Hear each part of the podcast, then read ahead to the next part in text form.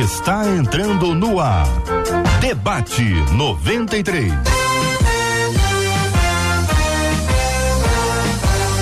Realização 93 FM. Um oferecimento Pleno News. Notícias de verdade. Apresentação J.R. Vargas. Alô, meu irmão. Alô, minha irmã. Aqui fala J.R. Vargas. Estamos de volta, minha gente. Começando aqui mais uma super edição do nosso Debate 93 de hoje, nessa quarta-feira, dia 10 de maio de 2023. Que a bênção do Senhor repouse sobre a sua vida, a sua casa, a sua família sobre todos os seus, em nome de Jesus. Muito bom dia para os nossos queridos debatedores. Pastor Renato Vargens está no debate 93 de hoje. Bom dia, Pastor Renato. Bom dia, JR. Bom dia, queridos ouvintes. Um prazer mais uma vez estar aqui com todos. Obrigado, querido. A nossa menina da mesa de hoje é a pastora Késia Galo. Pastora Késia, bom dia, bem-vinda. Olá, queridos, graça e paz. Um prazer estar aqui, viu? Obrigado, pastora. Reverendo Vanderlei Nascimento também está no debate 93. É, bom dia bom a todos. Dia. É, vamos curtir aí, vamos, vamos participar desse debate, vai ser maravilhoso. Pastor Carlos Pedro, conosco no debate 93 de hoje. Seja bem-vindo, pastor. Bom dia, meu querido JR. Bom dia aos pastores aqui. Essa audiência é tão maravilhosa e tão especial. Que Deus nos ajude, que Deus nos abençoe nesse dia de hoje, no nome de Jesus. Que assim seja, meu querido irmão. Todo mundo já apresentado, minha gente. O debate 93 está no ar em 93,3. Alô, galera do YouTube. Muito bom dia para quem nos acompanha pelo YouTube da 93, 93 FM Gospel. Galera que está nos acompanhando aqui agora no Facebook, Rádio 93.3 FM. Muito obrigado pela sua audiência. Você que nos acompanha no app, o aplicativo da 93.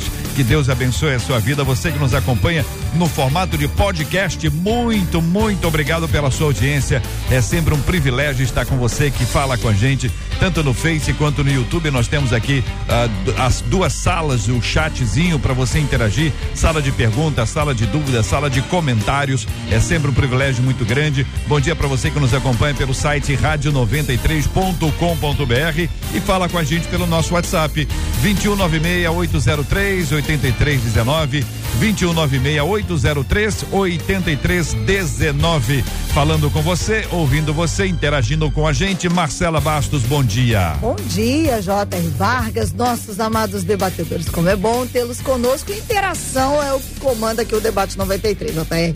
Porque os nossos ouvintes ficam na expectativa e na interação. Lá no YouTube, a Denise já chegou por lá dizendo, ó, a alegria do Senhor é a nossa força, desse jeito, Denise. E ela disse: estou chegando para mais um debate e acorda, meu povo, é o que ela disse. É hora de aprender. Aproveita e curte aí. Faça da Denise as nossas palavras.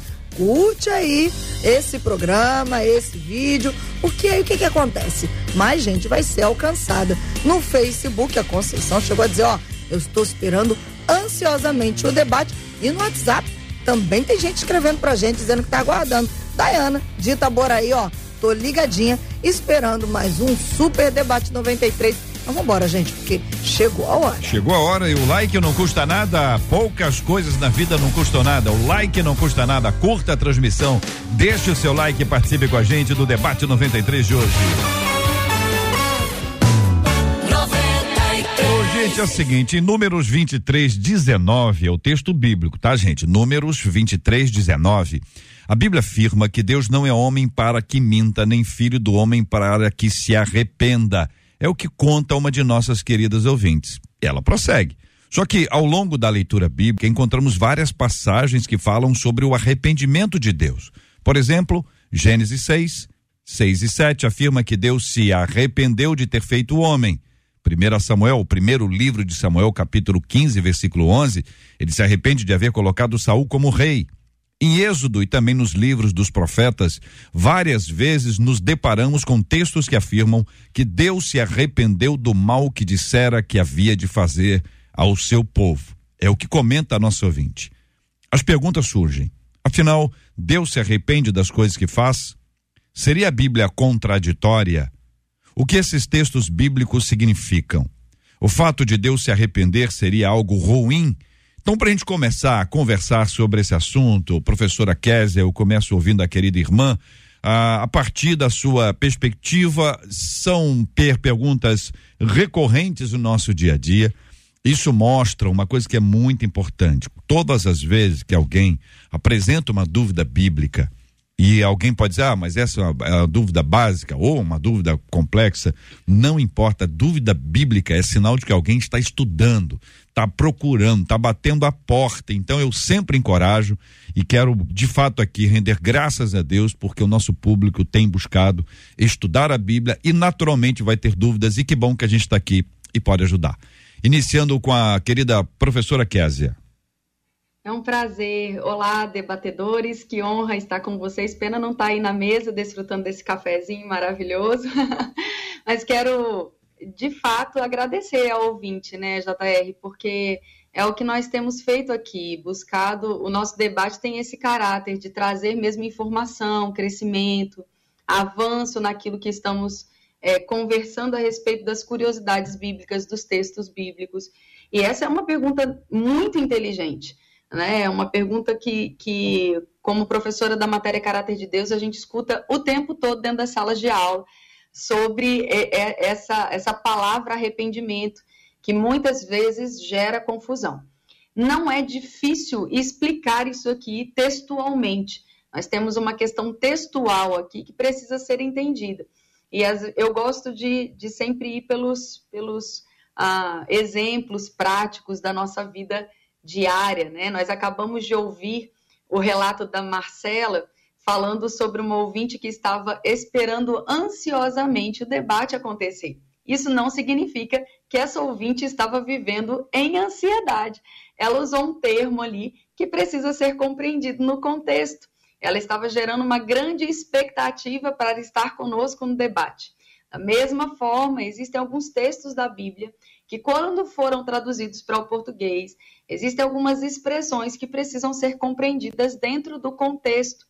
E para que a gente possa ter um pouco mais de segurança nisso, a gente vai ter que mesmo é, mergulhar no original dessas palavras para a gente compreender a totalidade e compreender por que, que quando elas foram traduzidas para o português, essa palavra arrependimento soa tão mal para nós.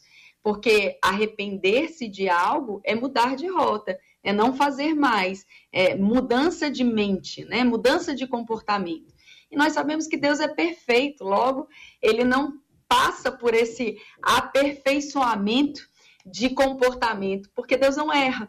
Então, nós precisamos entender a palavra no contexto. E pegando aqui, já dentro desse contexto, a palavra usada aí no texto que você citou, que a ouvinte citou, Gênesis 6, Gênesis 6, perdão, é Nauham, não é metanoia.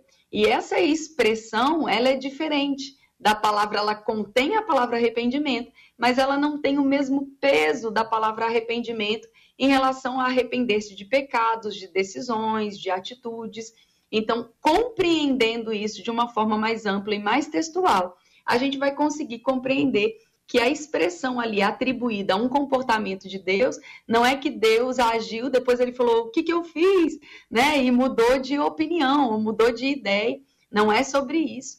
É um radical de palavra. É um termo que foi empregado ali, mas que precisa ser estudado a fundo dentro do contexto para que a gente entenda o caráter de Deus sem ferir o caráter de Deus que é tão amplamente divulgado em toda a Bíblia. Pastor Renato, sua perspectiva também sobre esse assunto, querido. É, é, a palavra que a professora falou, ela no original ela aponta para lamento, né? Como se Deus estivesse lamentando. Agora a gente precisa entender que é, há figuras de linguagem na escritura.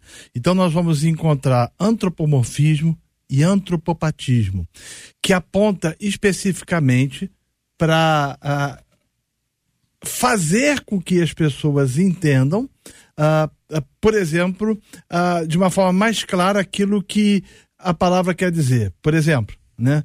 É, Deus sentiu, né? Ou a mão de Deus o olhar de Deus. Deus não tem mão, Deus não, não, não tem um olhar físico. Então você usa expressões de linguagem para tentar fazer com que o leitor entenda de fato o que está sendo dito. É importante que a gente entenda que, do ponto de vista das Escrituras, Deus é imutável, né? Ele é onisciente, onipotente, onipresente, ele sabe de todas as coisas, ele é perfeito em seus caminhos, o que nos leva a entender que não existe variação da parte de Deus quanto a uma ação, ou seja, ele fez e ele se arrependeu disso. Então, Gênesis está tratando especificamente não da palavra arrependimento no sentido de que que bobagem que eu fiz, mas é um lamento é por aquilo que os homens optaram em, em viver ou, ou vivenciar. E os escritores sagrados, pelo menos cinco vezes nas escrituras, vão usar essa, essa a, a, palavra no sentido de tentar, através do antropomorfismo, mostrar às pessoas a personalidade de Deus a fim de que se torna mais fácil o entendimento e a compreensão do que de fato está acontecendo. Muito bem. Então nós temos aqui uma, uma interpretação até aqui, e eu continuo ouvindo agora o pastor Carlos Pedro, essa ideia do lamento, né? A figura de linguagem para que a gente possa compreender um pouquinho do sentimento humano aplicado a Deus, mas tendo essa figura de um lamento. O senhor concorda, pastor Carlos Pedro? Concordo, e, e aí nós temos que ampliar um pouquinho esse, essa fala é, para entender, porque esse tema, né, é, ele está na teologia, na, na, faculdade, como um daqueles temas dificuldades bíblicas. Né? Aquelas coisas que a gente discute, eu pelo menos discuto há, há sei lá, 30 anos que a gente fala sobre isso e, e a gente não consegue é, é, resolver todas as dúvidas, porque a Bíblia que o leitor é, tem na mão, que é uma Bíblia fidedigna, uma Bíblia confiável, ela diz assim: Deus não mente, Deus não se arrepende. E ela diz logo depois: Deus se arrependeu. Então a gente, é, eu sempre falo isso quando estou ministrando, uh, de que a gente tem que respeitar o texto que a gente tem na mão. E realmente o texto diz: arrependeu-se. Só que nós precisamos, e aí a gente precisava pensar sobre a vontade de Deus, sobre vontade absoluta, vontade permissiva, vontade diretiva, para a gente entender, como o pastor Renato já disse, que Deus não vai é, mudar de ideia de uma coisa que ele tenha feito. Deus sabe o que faz, ele não erra. Ele não ele não, não, não, não faz uma coisa, caramba, deu errado aqui, deixa eu voltar. Não, não é isso. Então, o primeiro princípio que a gente tem que entender é a inerrância da palavra, assim como é inerrante o Deus do qual nós estamos falando. Então, ah, quando a gente interpreta a Bíblia, a gente precisa partir desse princípio. E esse princípio está completamente respaldado na Bíblia de que Deus não erra e ele não vai se arrepender no sentido de, pô, fiz isso aqui errado. Não, isso é pacífico para todos nós. Mas aí a palavra aparece novamente para os nossos leitores como Deus se arrependendo de algumas coisas. Aí entra esse sentido do lamento, da tristeza. Quando Deus olha, Saul, por exemplo, é o caso, aquele exemplo lá de, de Gênesis 6, Deus olha e diz: caramba, esse pessoal não entende o que eu estou falando. Eu, eu propus um caminho, é, eu, eu dei uma direção e eles insistem em fazer o caminho errado. Aí Deus sente aquela tristeza, aquele lamento de ver que o ser humano está tomando esse caminho. E muitas vezes o posicionamento de Deus em relação a nós é, ele vai mudar não por causa dele, mas por causa da nossa atitude. Deus traçou um caminho e nós, às vezes, nos desviamos desse caminho e por conta das nossas decisões, Deus acaba mudando, tanto para o bem quanto para o mal. Quando nós vemos Nínive, nós vemos Deus mudando de ideia para o bem. Quando nós vemos o caso de Saul, nós vemos Deus mudando de ideia para o mal, obviamente, de Saul. Então, assim, a nossa atitude faz com que Deus se entristeça. E muitas vezes essa tristeza de Deus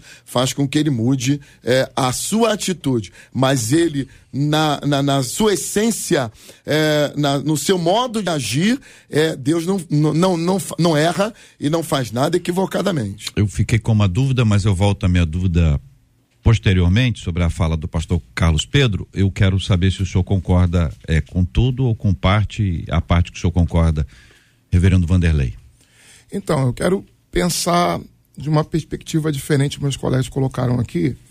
Pensar o seguinte: primeiro, é, a nossa ouvinte ela, ela tem duas perspectivas sobre o, er, o errar. Ela, ela fala de quando Deus, quando Deus se arrepende de ter feito algo, Deus se arrependeu de ter feito algo, e quando Deus arrependeu-se, no sentido de que ele iria fazer e não fez. Então ele, ele, a perspectiva de lamento existe, mas a perspectiva também aqui é que ela diz que várias vezes Deus disse que ia fazer e não fez. Também há casos na Bíblia em que Deus iria fazer e não fez, que ele iria punir e não puniu. Então não é uma perspectiva apenas de lamento, é uma perspectiva também de que Deus, por vezes, diz: vou fazer algo, e aí o povo volta-se, o povo da aliança, volta-se para ele, ele, ele fala: não vou fazer mais. É, a gente diz que isso é arrependimento, porque é a única conotação que a gente entende para expressar esse sentimento que a gente tem e que a gente vive, que a gente expressa. Agora, a Bíblia não tem nenhuma dificuldade em lidar com esse termo, porque a escritura, ela não é grega. Mesmo no texto grego, ela é uma escritura hebraica que comporta uma ideia de lidar com essas aparentes contradições. Uhum. É, Deus pode ser o Deus soberano, absoluto, que reina e governa sobre todas as coisas, e também dialogar com o ser humano. Então, quando diz, é, e o texto bíblico em Deuteronômio, é, particularmente, vai mostrar o tempo todo que a ação de Deus está condicionada, por vezes, à resposta do homem. Então, não é, é, é, quando a gente fala que Deus se arrependeu, Deus se arrependeu. Deus voltou atrás? Sim, Deus voltou atrás. Deus disse que faria sob determinadas condições. Quando as condições mudam, Deus assim muda não porque nele ele se perdeu nos seus atos, estava previsto. Se vocês mudarem de, de conduta, eu não vou castigá-los. Se vocês continuarem na mesma conduta, eu vou castigá-los. É, é uma relação dialógica, de, de diálogo. Deus dialoga. Isso da perspectiva e, da aliança. Deus não está se arrependendo, Sim. mas Deus está colocando. Há uma situação vocês vão precisar reagir a ela. Se vocês reagem de forma positiva, eu vou abençoá-los. Se vocês reagem de forma negativa, Sim, eu vou castigá-los. Quando o povo não cumpre o propósito de Deus, é, Deus precisa castigá-los. E aí ele diz: na... Eu me arrependo de ter criado o homem, sim. Isso é o Deus soberano, sim. mas que abriu a liberdade para o homem agir. É, mas veja bem, nada disso infere a questão dos decretos de Deus. E aí eu, eu vou entrar dentro de uma perspectiva de que Deus é o Deus que decreta. A partir do momento em que, as, que, que, que ele do, com o povo da aliança, ele age desta forma, ele está dizendo de que se o povo obedecer, ele colherá as consequências da obediência. Se desobedecer, ele colherá as consequências da desobediência. É a regra do jogo. Agora, eu acho que isso não, não, não coaduna com a ideia de um Deus que se arrepende né? Um Deus que, que se arrependeu por alguma coisa. É um Deus que soberanamente, que tem controle sobre todas as coisas, que de forma onisciente, onipotente, decretou. Ele decreta. Ele é senhor sobre todas as coisas e sobre todas as situações. Ele é imutável. Então, olhando para o povo de Israel em juízes, que é um excelente exemplo para a gente é, observar.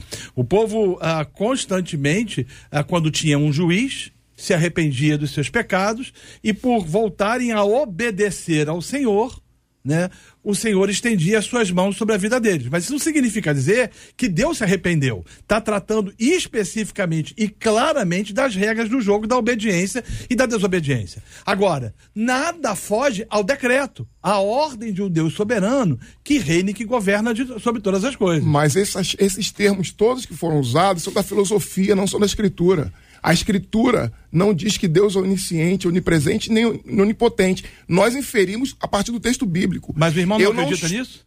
Eu posso concluir? Claro. Ah. Eu, eu entendo que Deus é onipotente, os seus atos e suas obras demonstram completamente isso, e em nenhum momento eu estou negando isso. Uhum. Eu só sei, pela Escritura, que Deus não é um poder frio, que ele não é uma rocha e que ele dialoga mesmo com o seu povo da aliança que os seus decretos não decretam sobre tudo e sobre todas as coisas. Desculpa, eu discordo. Não, eles não decretam eu sobre discordo. tudo. Eu sobre creio, todas eu as creio coisas. no Deus soberano que decreta, creio na responsabilidade humana. Não. Então, perfeitamente. então Deus não decreta tudo. Não, veja bem. Deus decreta tudo, não decreta como eu cheguei aqui hoje. Não decreta o, a esposa que eu escolhi, o, a roupa que eu vim vestir. Sim. Deus não decreta isso. Uhum. É nesse âmbito que está sendo falado aqui, porque esse âmbito que o ouvinte trata. Mas qual a relação disso com arrependimento? Com arrependimento é que o homem tem um espaço de liberdade para responder. E quando ele responde é, a Deus de forma a, a obedecer a sua palavra, Deus age de uma forma. E Mas quando isso Deus, não é arrependimento, então, reverendo? É, se e, os senhores me permitem. Sim, não é arrependimento segundo a linguagem é, grega e da filosofia. Mas a Bíblia está lá dizendo que Deus pode sim fazer outra coisa quando o povo responde de, de outra forma. É, então, isso é semântica. A gente é, não é porque a gente entendo... se preocupa em defender o caráter de Deus. Ele é soberano e eu e eu não tenho nenhuma dúvida disso. Eu sou calvinista uhum. e, e soberania é um princípio para gente Inegociável. Inegociável. Como também para os arminianos. Os arminianos façamos justiça também creem na, na, na soberania de soberania Deus. Soberania não é fazer de Deus um Deus que interfere nas minúcias das escolhas humanas. Existe a responsabilidade do homem. Foi e a resposta de então. Deus vem, vem em consonância com essa responsabilidade do homem. Vou perguntar Sim. uma coisa a vocês. É, é possível, só no, no campo das hipóteses, tá? Uma conjectura, que Deus, em sua infinita sabedoria, tenha decretado dar ao homem uma certa responsabilidade. E assim Deus fez. É possível? Sim, é Sim. o que ele fez. Então, então Está. De, decretou responsabilidade. Sim, é, Professora, eu, quer, deixa eu, da, perdão, okay, pastor Carlos Pedro, eu adoro o senhor, o senhor está aqui vamos diante de mim, estamos juntos há muito tempo, mas tá, eu fico tá, tá ansioso com a ansiedade de quem está pela online, tá que realmente fica numa situação de, de aguardar a oportunidade para entrar. Sem problema. Professora Késia, querida, por gentileza. Eu acho que ah, quando a gente é, mistura os assuntos, talvez a gente não esteja tão, sendo tão claro para o ouvinte, que é o nosso alvo do debate aqui, né? Quando a gente pega alguns termos que são teológicos demais, numa mesa como essa, eu teria o maior prazer da gente debater todos os campos semânticos e estruturais, mas talvez a gente não esteja sendo tão claro para o ouvinte, é, que é o nosso alvo aqui. Então, vamos tornar, talvez, uma proposta aqui um pouco mais didático o assunto do arrependimento no nosso contexto aqui, falando para o público em geral, para que as pessoas entendam e não saiam daqui com dúvida do caráter de Deus. O caráter de Deus é que está sendo colocado aqui como o nosso principal questionamento, né? Deus se arrepende, não se arrepende, é, como é que Deus age em relação às decisões humanas. Então, vamos colocar assim, a gente vai é, entender agora, a Bíblia não foi escrita originalmente em português. Existem termos no original que, quando foram traduzidos para o português, o tradutor ele aproximou do que ele entendeu ser o mais claro, como o pastor Renato brilhantemente disse, ele traz uma linguagem que aproxima o leitor de um sentimento que precisa ser compreendido a capacidade humana daquilo que Deus percebeu naquele momento. Por exemplo, na língua portuguesa, nós usamos a palavra saudade. Essa não é uma palavra encontrada na língua inglesa. Na língua inglesa, se você vai usar o termo saudade, eles vão traduzir lá num capítulo de um livro que eu escrevi como a início, eu senti a sua falta. Só que para nós, brasileiros, sentir falta e sentir saudade não tem o mesmo peso. Não é a mesma coisa eu chegar e falar assim, nossa, eu senti falta de participar de, do debate. E, nossa, JR, eu estava sentindo saudade do reverendo. São pesos diferentes. E como é que a gente vai, então, compreender isso usando apenas as, as palavras? Não vamos. A gente precisa do contexto. O contexto vai explicar o texto. Se a gente pega a palavra, sobe com ela e quer entender ela isolada de todo o contexto, de toda a revelação bíblica, que é progressiva, a gente vai se colocar numa confusão aqui. Porque aí vai parecer de fato uma coisa contraditória quando não é. Quando a gente vai, então, e vai para o original, como é que a gente resolve esse problema especificamente? Fazendo a linguagem original. A expressão original aqui, o termo original usado em todos os textos que fala na velha aliança sobre a postura de Deus se arrepender, é uma raiz primitiva que diz sobre suspirar, profundamente, ter um sentimento de profunda tristeza, um consolo, um lamento profundo, refletivo. Então, era mais ou menos como ah, o, o, o autor ali, né, o escritor de Gênesis, percebendo Deus fazendo E como é que ele transcreve isso? E aí ele pega uma palavra que tem inúmeras possibilidades que quando foi traduzida para o português entra um problema para nós, para nossa língua, que é a expressão arrependimento. Isso não não tem nenhum tipo de risco de colocarmos o caráter de Deus aqui em questionamento, porque nós temos toda uma Bíblia afirmando o caráter de Deus. Então, nós não podemos pegar um texto, excluir ele de todo um contexto de uma revelação bíblica que nos prova um caráter de um Deus que não pode mudar, que nem a sua sombra se altera como um Deus que é imutável, como um Deus que tem um caráter imutável, e a Bíblia afirma isso, a Bíblia afirma em Hebreus, capítulo 1, que Jesus é exata expressão de quem Deus é. E nós vemos isso, nós vemos o caráter de Deus sendo expresso em Jesus. Nós temos inúmeros textos provando a, a, a inerrância do caráter de Deus em relação ao homem. Então, isso não, não pode ser para nós uma dúvida.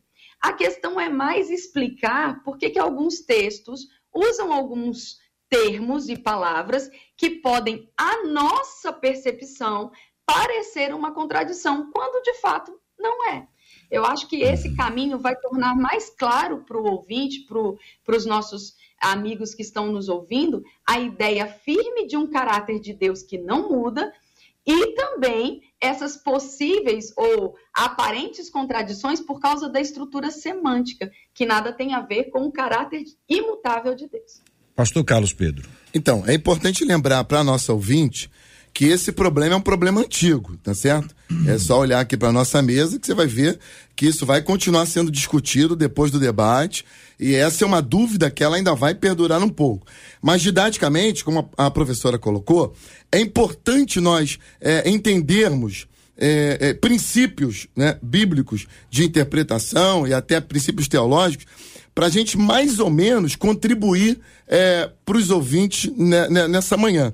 E, e, uma das coisas que eu gosto de me apegar, porque é, a Bíblia que o ouvinte está lendo lá, ela diz se arrependeu, é, não se arrepende, se arrependeu. Então, isso dá um nó. É, é claro isso, é fato. E muitos dos nossos ouvintes não têm o original, como nós temos a, a, o privilégio de acessar.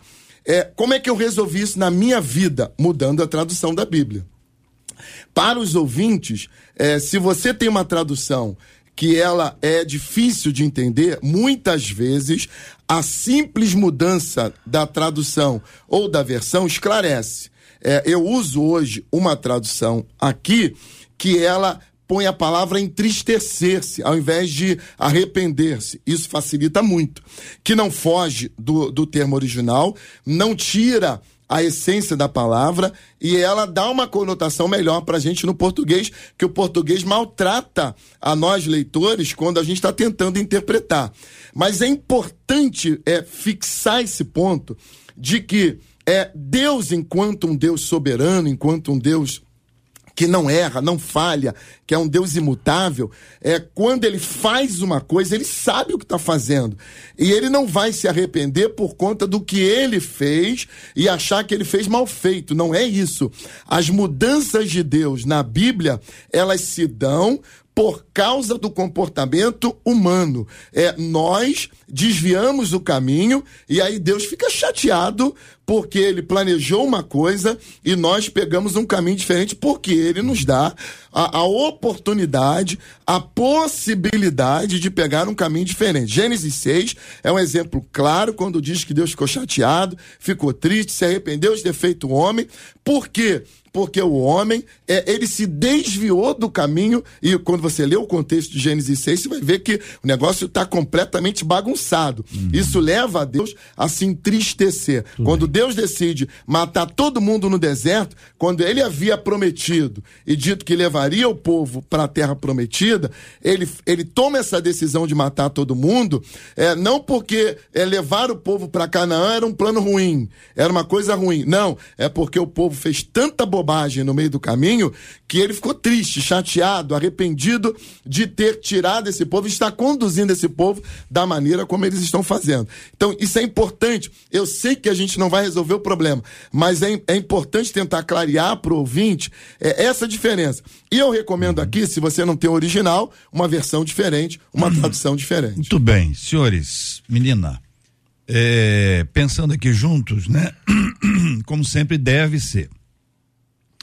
Primeiro quer dizer que os nossos ouvintes, eles em que pese possam ter diferentes versões, e é sempre interessante quando podem fazer a pesquisa, eu queria pedir que vocês contassem os fundamentos teológicos da maneira mais simples, mas não é porque falta capacidade de entendimento, não.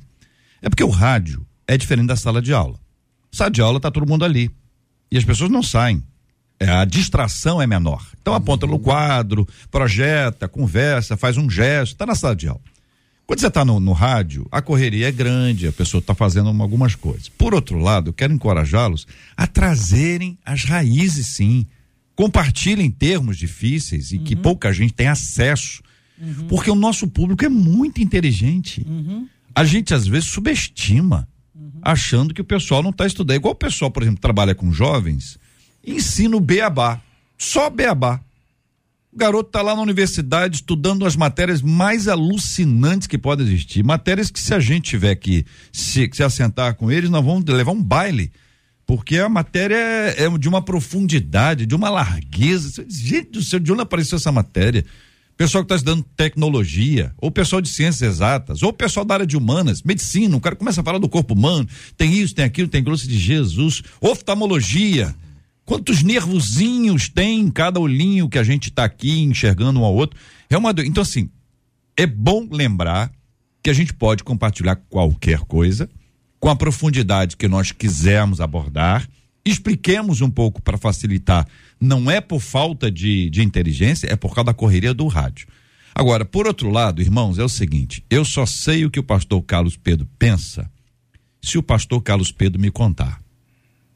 E aí, se o pastor Carlos Pedro resolver alguma coisa, eu posso achar que o pastor Carlos Pedro mudou de opinião. Posso achar, porque eu não sabia o que pensava o pastor Carlos Pedro. Eu só ouvi parte do que ele disse. Ele disse alguma coisa. Eu não sei o que, que ele pensou antes disso. Então, às vezes, aquilo que a gente está achando que foi uma mudança, talvez seja um desconhecimento nosso. A gente não sabe o que estava na cabeça de Deus quando ele estabeleceu alguma coisa. Daí eu quero pedir a vocês que nos ajudem a traçar algumas linhas aqui sobre os atributos de Deus. Para que a gente possa contar para o nosso ouvinte o que o que de Deus não muda. Quais são as características divinas? E cada um vai poder falar umazinhas. Vamos escolher uma. Vocês conhecem muitas. Então cada um vai escolher umazinha. E aí nós vamos conversar um pouquinho rapidamente sobre cada uma delas, para que o nosso ouvinte possa ser lembrado. Atributos de Deus características de Deus, do ser de Deus, que a gente pode estabelecer e dizer assim: olha, Deus é. E a Bíblia diz, e eu creio, ou mesmo um termo como trindade, eventualmente, que não está escrito na Bíblia, a palavra, mas está subentendido. Uhum pode-se criar um conceito a partir daquilo que está na Bíblia, ainda que a palavra ali não esteja, se é que vocês concordam com isso. São 11 horas e 34 minutos. Marcela Bastos e o povo de Deus. Muito bom, porque você já puxou os atributos é. de Deus e os nossos ouvintes pediram, pelo é. menos a explicação de três deles: Olha onipotência, aí. onipresença e onisciência. Ah, tá. E aí Uh, tem gente perguntando, pedindo para que se explique, JR, não sei como é que você vai fazer com o tempo, mas sobre a história de Ezequias. Ezequias. O pastor Carlos tocou o povo quer saber. num outro ponto ah. que eles também gostariam que fosse explicado da questão do povo quando saiu do Egito e que Deus decidiu os nossos ouvintes aí no meio do caminho, então, que eles não mais entrariam na terra prometida. Foi Deus que resolveu isso. É, Os caras lá não tiveram menor responsabilidade. Galera que gostava de uva, mas não gostava de trabalhar para conquistar a uvinha. Exatamente. Muito bem. Então tá aqui é, o pessoal lá do, do que ficou pelo, pela terra, lá o texto de Números e Ezequias. Isso, exatamente. Muito bem. E os, e os três atributos que você apresentou aí: onisciência, onipresença e onipotência. Onipotência. Isso. Muito bem. Obrigado. Vamos lá. Vamos começar por esses três? Quem é que pode nos ajudar aí com uma explicação rápida e objetiva sobre os três? Onisciência, onipotência e onipresença. Esses são os mais comuns e, uhum. e até, de certa forma, mais tranquilos para gente. O que, que é a onipotência de Deus? Ele, ele é o El Shaddai, ele é o todo poderoso. O que, que é difícil para Deus? O que, que Deus não consegue fazer? Não existe. Ele pode qualquer coisa. Ele é todo poderoso. Sabe Superman? Não, Superman é fichinha. É qualquer é, herói que você possa ver da televisão é fichinha perto de Deus, porque não há limites, não há limitações. Nada é impossível Isso é onipotência. para Deus. Onipresença. Ele está em todos os lugares. Todos, todos é todos, qualquer lugar. Todos os lugares ele está presente. Ele consegue estar em qualquer situação, em, em todos os lugares, independente de quais sejam eles. E a onisciência, ele sabe tudo, absolutamente tudo, o que você pensa, o que você fala, é, aquilo que você ainda não falou, ele sabe todas, ele tem toda a ciência, toda, toda, toda, ele conhece todas as coisas. Muito bem. Então temos aí uma explicação dada pelo pastor Carlos Pedro. Outros atributos que vocês gostariam de como compartilhar? Quem quer começar? eu, Renato? eu quero falar Vanderlei. sobre a imutabilidade. de imutabilidade. Pois não. É, a imutabilidade de Deus significa dizer que o seu caráter não vai ser alterado. Significa dizer que a sua essência, a sua natureza não pode ser perdida. Que ele não se arrepende, mas que ele muda. Deus não se arrepende, porque arrepender-se, segundo a nossa língua, apesar de eu achar que isso não é uma questão de linguística nem etimológica, é uma questão filosófica, e aí eu vou explicar, porque o JR falou pra gente es- falar, mas explicar, não é linguística porque não está apenas na questão da língua. É filosófica porque a gente tem que entender que o conceito hebraico significa dizer o seguinte: a Bíblia foi escrita no Novo Testamento em grego, mas a, a mentalidade é hebraica. Ou seja, paradoxos são possíveis. Pensar duas coisas ao mesmo tempo. Deus, ele pode ser o todo-poderoso, onipotente, onisciente, é, onipresente, mas não significa que Deus é, caiu no, determinismo de que aquilo que ele é, decretou vai acontecer e não há nada a ser feito, não há nenhum espaço para liberdade. Por exemplo, Deus me escolheu antes da fundação do mundo como eleito dele. Eu vou, por, por minha própria responsabilidade, responder a isso em algum momento da história, como já respondi. Mas eu vou fazer isso com liberdade plena e absoluta, ainda que pareça que não. Agora, quando a Bíblia diz que Deus é imutável, significa dizer Deus não sofre é, mudança no seu caráter. Mas naquilo que não está ligado ao seu caráter, é, no diálogo com o homem, Deus, sim, ele pode mudar a atitude que teria. Então deixa eu ver se eu Como a entendi. Bíblia já disse em várias vezes. A Bíblia, diz, a Bíblia diz sempre isso: que Deus faria algo se o homem não fizesse da determinada forma. O homem fez, Deus vai e age de outra forma. Isso não é arrepender-se, isso é diálogo. Isso é Deus dialogando com a Mas criação. Não está de definido, pastor, é, definido anteriormente o seguinte, olha, está definido o que vai acontecer. Tá, tá estabelecido que vai, vai acontecer. Eu tô te dando a oportunidade de você responder isso ou aquilo. Isso não quer dizer que Deus não determinou, porque o homem só pode responder isso ou aquilo se Deus der ele autorização, porque Deus pode mandar um fogo fulminante, né, ou, ou- ou qualquer outra coisa e exterminar a vida, porque nós, a nossa vida está conectada a Deus. Então, esse passo anterior de Deus ao estabelecer isso ou aquilo, isso não quer dizer que Deus mudou. Na verdade, Deus estabeleceu o jogo, a regra do jogo. Perfeito. A regra do jogo é essa. A assim, jogo. assim, assim. Quem estabeleceu a regra do jogo? Deus estabeleceu. E a gente? A gente joga. Sim. Joga com o pé direito, com o pé esquerdo, Isso é faz gol, gente- defende. gente- Mas é porque não, não? a gente precisa falar nos termos da Bíblia e não Aham. nos termos da filosofia. A gente precisa tra- trazer o resgate do- dos termos Mas bíblicos. isso que eu acabei de falar, o senhor concorda ou discorda? Eu concordo, Então. tô- entre aspas. Entre aspas. Que beleza. O aspas. o aspas é o seguinte. Ah, adorei o aspas é o seguinte. Ah. Eu concordo com o que você está falando. Não, pode discordar. Mas na linguagem bíblica não é assim que acontece e não é assim que é dito tão claramente. Por que, que vários textos dizem que Deus se arrependeu? Na Bíblia inteira. Na Ah. Bíblia inteira. Só não, não lê, não enxerga se a gente não quiser. Isso ameaça o caráter de Deus? Não. Deus é Mas- o Todo-Poderoso. Certo. é o deixa diálogo. Eu dar, deixa eu dar oportunidade. É o Fala, diálogo. pastor Renato. É, eu, eu entendo o que o irmão, tá- eu entendo o que o irmão quer dizer. Deixa eu avisar os eu- ouvintes. Eu volto aos atributos, tá É. bom, gente? Pode ficar tranquilo. É, Fala, eu- Renato. Mas eu, eu caminho na mesma linha de raciocínio do, do JR. Né? Deus, ele estabeleceu as regras do jogo. Nós somos os jogadores. Deuteronômio capítulo 28, ele vai tratar das leis da obediência e da desobediência.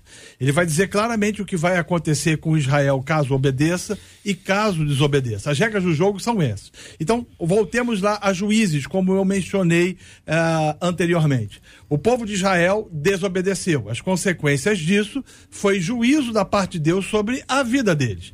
Levantava-se um juiz, automaticamente o juiz levava o povo ao arrependimento e, ah, consequentemente, Deus restaurava a sorte de Israel. Isso não significa dizer que Deus se arrependeu.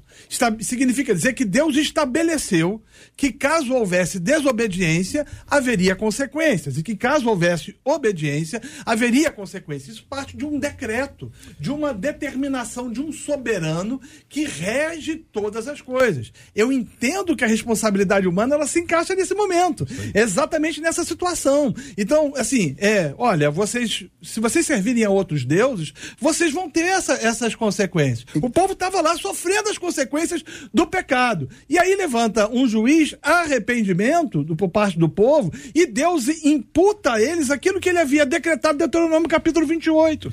O que não significa necessariamente que houve arrependimento. É esse o raciocínio Então. que eu estou tentando falar é, pro, pro, pros irmãos e para aqueles que nos, nos ouvem. Eu, Não, eu- mas assim, só pra- Eu vou falar rapidamente. Ah. Eu também concordo que Deus não se arrepende. Eu, eu não disse que Deus se arrepende. Eu disse que Deus muda as- os seus atos mediante o diálogo que ele estabeleceu com o homem. Eu defino essa questão da regra é, como a vontade absoluta de Deus é que o jogo tem 45 minutos para cada tempo. É 90 minutos, acabou 90 minutos, vai acabar o jogo. Ponto. Ninguém vai mudar isso aqui. É a vontade absoluta de Deus. Tem coisas que Deus.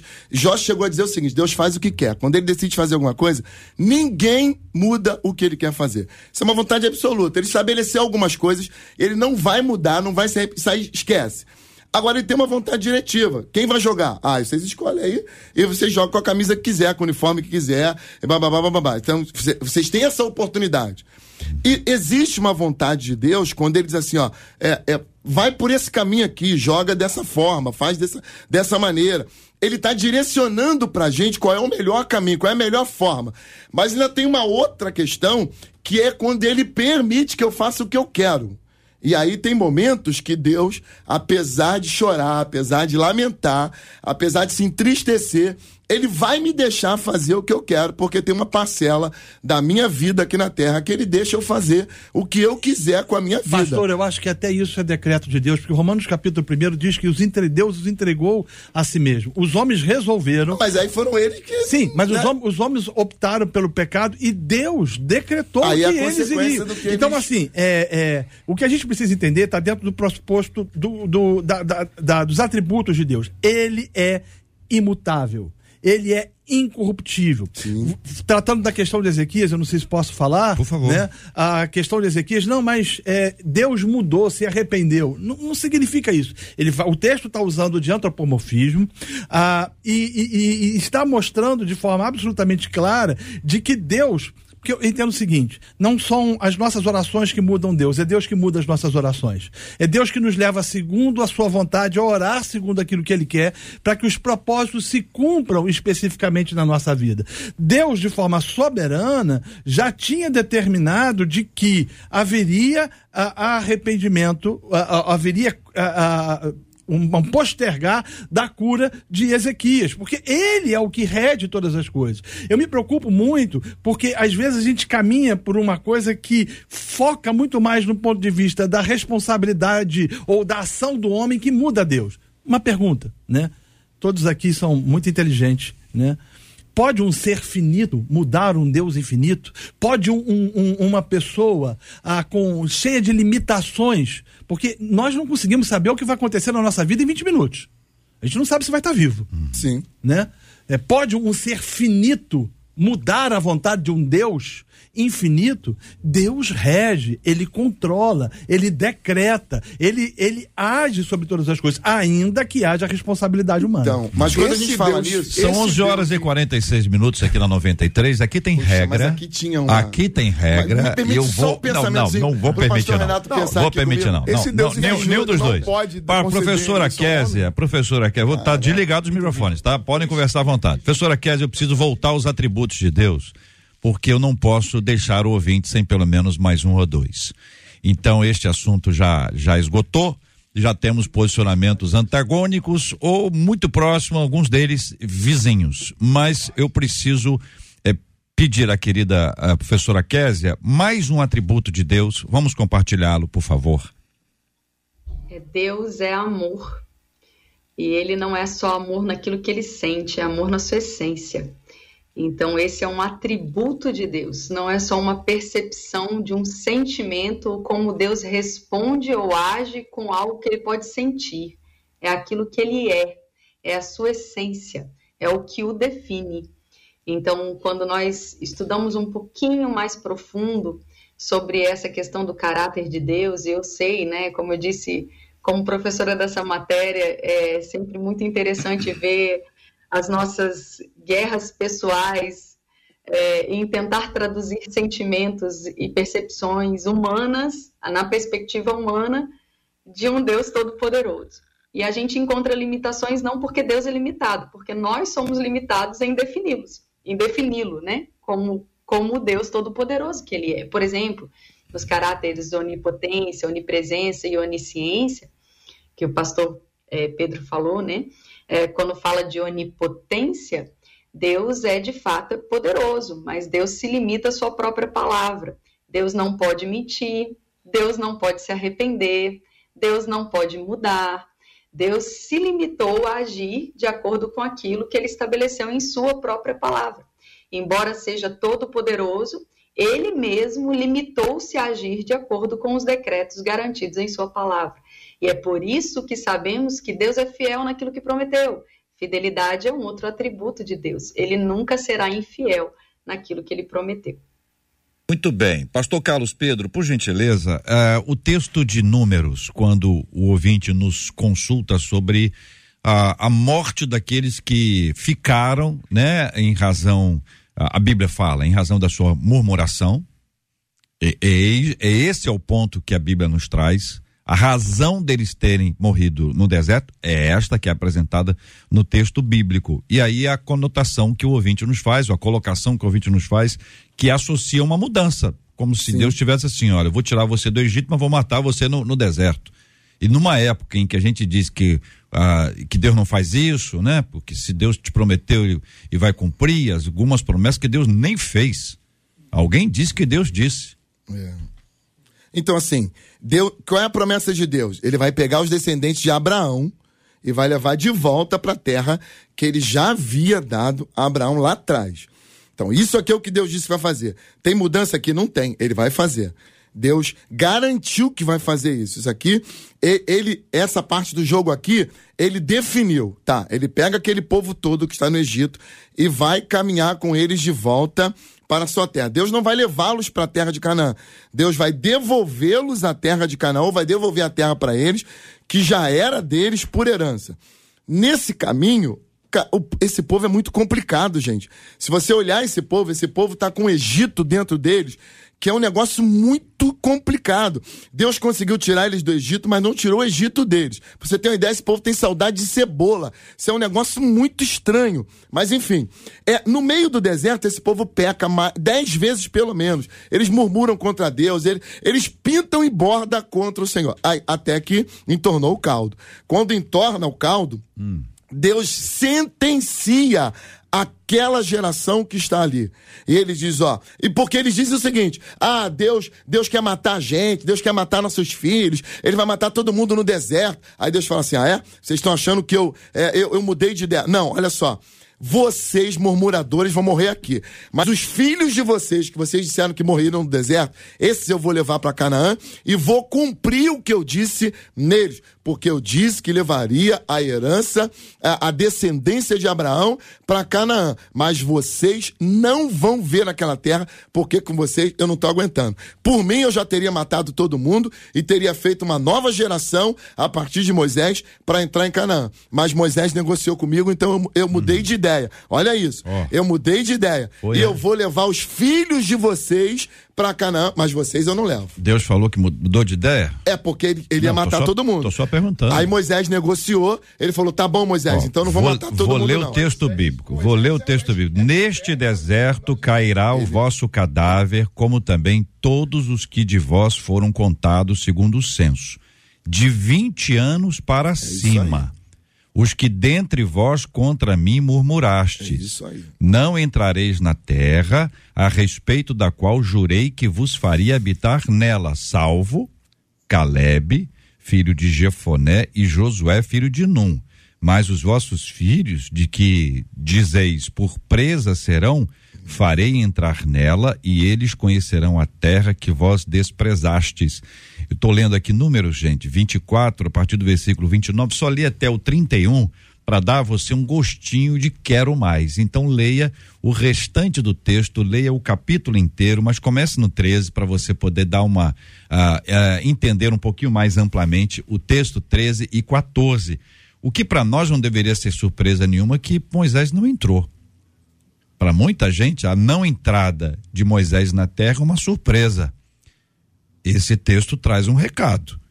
E a gente precisa ler a Bíblia como um todo, enxergando todo esse espaço. Eu quero agradecer a vocês. Aliás, Como assim, já acabou? Marcela, não me arrume confusão. Eu não tô arrumando confusão tá nenhuma. eu só traz tô aqui assuntos. anotando Ainda tem os o texto de Jonas. E o Carlos Pedro está Estão aproveitando. Aqui, Marcelo. Ele- o Carlos ele- Pedro. olha lá, ele tá tá assim, já aproveitando. acabou? Não, não, ele está aproveitando, porque só o microfone dele está aberto. E Os outros não sabem disso. Ah, não, então, Os aí outros não ele tá sabem ali disso. de Agora vou abrir todo mundo outra porque- vez. Mas e o de Porque, Jonas? porque os ouvintes, o pastor, Ah. aqui ó, segura aí, ó, mas já tem gente aqui pedindo Nínive, Ah. a Então conversa de é Deus ótimo. com Abraão, com Abraão sobre Sodoma e Gomorra. Eu- Livre eu tô me sentindo aqui incompleto. Então, só pra você dar tchau, já tá? Gente, dizer o de que a gente é vai ótimo. voltar É, com isso. é ótimo. O de Nínive é ótimo. É ótimo. Não, É? Porque o Nínive é mudança Ah. o tempo todo. É? Mas é Deus mudando? Sem problema nenhum. Deus mudou, pior que mudou. Quais hein? são as categorias nossas e de Deus? Deus que tem que se enquadrar nas Deus nossas mudou. ou nós Não, é que vamos ter que lidar com as de Ó, Deus? Porque Deus, Você- Deus falou pra. pra... Vocês têm que entender o seguinte: a minha função é perguntar. Eu, O dia que eu tiver, eu não- respondo. Eu não entendo que Deus mudou Ah. em Nínive. Deus disse a, a Jonas que ele deveria se dispor e ir a Nínive pregar arrependimento e, e ele fez isso. É. Deus, na sua infinita soberania, já tinha decretado No que versículo iria um, acontecer. lá no começo do jogo. iria acontecer. É, Eu, eu, eu acho que é, é, Santo Agostinho, ele tinha uma, uma frase muito interessante que ele dizia: mentes finitas não podem compreender um Deus infinito. Nenhum de nós consegue né, entrar na, na, na pessoa, por mais que as escrituras nos retratem é, é, aquilo, seus atributos, quer visíveis e quer invisíveis, nós não conseguimos, é, em virtude da finitude da nossa vida.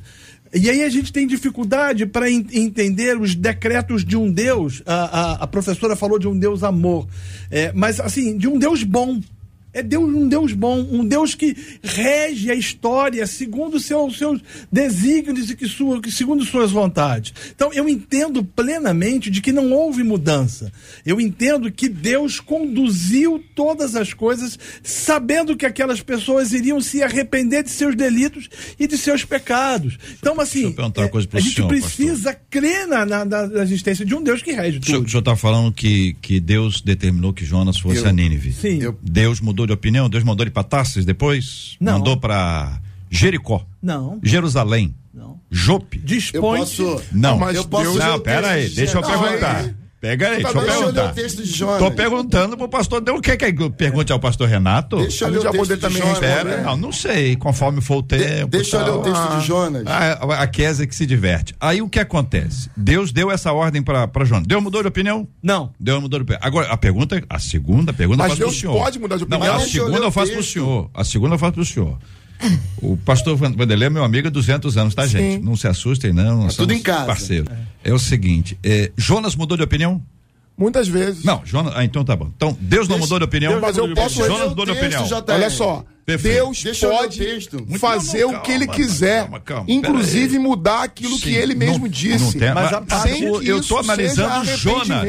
Quem trouxe isso não é arrependimento. Mudar de opinião, cidadão na minha frente. De finitude. Não, aponta para a ideia de que as categorias que o senhor e eu temos sobre as coisas não são as de Deus. Nós é que temos que submeter as categorias de Deus. Eu entendo Deus não é uma pessoa Gente. como nós somos. Deus pode dialogar a com o homem. Ele determinou que seria assim. Vanderlei, assim. Reverendo Vanderlei. Bíblia pro a per... é diálogo, Carlos senão seria um determinismo Reverendo Vanderlei, a é, pergunta para o senhor é o seguinte, considera o texto de Jonas. Deus mudou de opinião?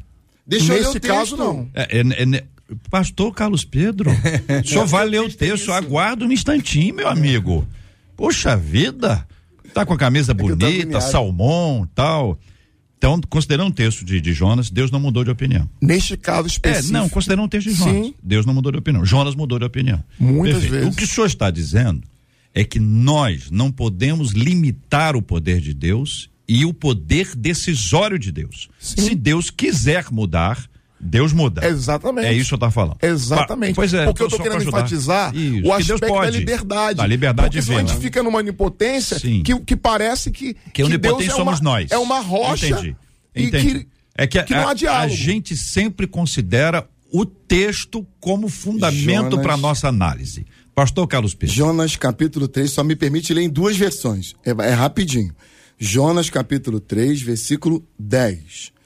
Viu Deus o que fizeram como se converteram do seu mau caminho, e Deus se arrependeu do mal que tinha dito lhes faria e não fez. Na NTLH, Deus viu o que eles fizeram e como abandonaram seus maus caminhos. Então Deus mudou de ideia e não castigou a cidade como tinha dito que faria. É a minha Bíblia. Professora Késia. Mas ali de novo, pastor, o termo ali no original não é metanoia. Por isso que eu já li nos dois textos. Início, mas peraí, deixa eu só falar só um minutinho, por favor. Eu esperei vocês debaterem aqui. Isso. Já que vocês Segura, pastor Carlos Pedro. Professora Kézia tem a palavra. Romanos 11, 29, porque os dons e a vocação de Deus são sem arrependimento. Tito 1, 2. Em esperança da vida eterna, ao qual Deus, que não pode mentir, prometeu antes dos tempos eternos Hebreus 6,17. Pelo que, querendo Deus mostrar sua abundância e imutabilidade do seu conselho aos herdeiros da promessa, se interpôs ao juramento. Tiago 1,17. Toda boa dádiva, todo dom perfeito vem do alto, descendo do Pai das luzes, em quem não há mudança, nem sombra de variação. Hebreus 13,8. Jesus Cristo é o mesmo, ontem, hoje e eternamente. A inerrância das Escrituras nos mostram que Deus não se arrepende e não muda. Nós precisamos analisar os contextos e entender as classificações aqui de Deus, como Deus agiu com o homem, mediante aquilo que ele tinha estabelecido e mediante o comportamento do homem que agiu livremente, moralmente, por causa do livre-arbítrio, dado pela soberania de Deus, que também é indiscutível, é um dos seus atributos, de acordo com o seu comportamento, eles escolheram o bem ou o mal que eles ah, decidiram praticar. Então, nós precisamos, de novo, falar sobre esse assunto, porque eu entendo que ele é enriquecedor e ele cabe muitos assuntos dentro do caráter de Deus. Obrigado pela oportunidade, JR. Muito obrigado, querida professora Kézia, agradecendo a senhora, ao pastor de senhora, porque por uma questão de respeito é muito jovem, pastor Carlos Pedro, também ao senhor, ao senhor pastor Renato Vargens e ao senhor reverendo Vanderlei Nascimento, e assim eu agradeço aos senhores e à senhora que participaram do debate 93 de hoje. Aliás, uma de nossas ouvintes diz o seguinte: estou vivendo muitas lutas e conflitos e pedido a Deus que me direcione em sua vontade. O problema é que depois de tomar a decisão, eu sempre me questiono se de fato era aquilo que Deus queria. Como ter certeza de que a atitude que tomamos era realmente a vontade de Deus? Muito se fala sobre estar no centro da vontade de Deus, mas como sei uh, descobrir isso? Qual o segredo para ouvir sempre a voz do Pai?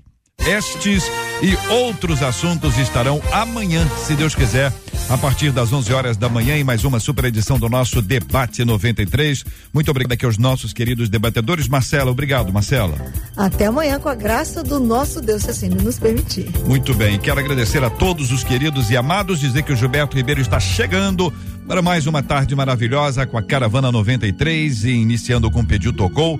Nós vamos orar juntos nesta hora, pedindo que a misericórdia do Senhor se renove sobre a vida de todos nós. Pastor Renato ora conosco, vamos lembrar da cura dos enfermos e do consolo aos corações enlutados em nome de Jesus. Deus amado, nós te louvamos por teu filho Jesus Cristo que morreu na cruz do Calvário em nosso lugar. Bendizemos o Senhor por sua graça e misericórdia e oramos pedindo ao Senhor que estenda a sua mão sobre aqueles que se encontram acamados, enfermos, e tenha misericórdia curando-os, quer de forma sobrenatural ou através da medicina. Pedimos também que o Senhor possa consolar e confortar os enlutados, aqueles que estão passando por lutas e batalhas das mais distintas possíveis. Que a boa mão do Senhor esteja sobre cada uma dessas pessoas é assim que nós oramos em nome de Jesus. Amém. Que Deus te abençoe.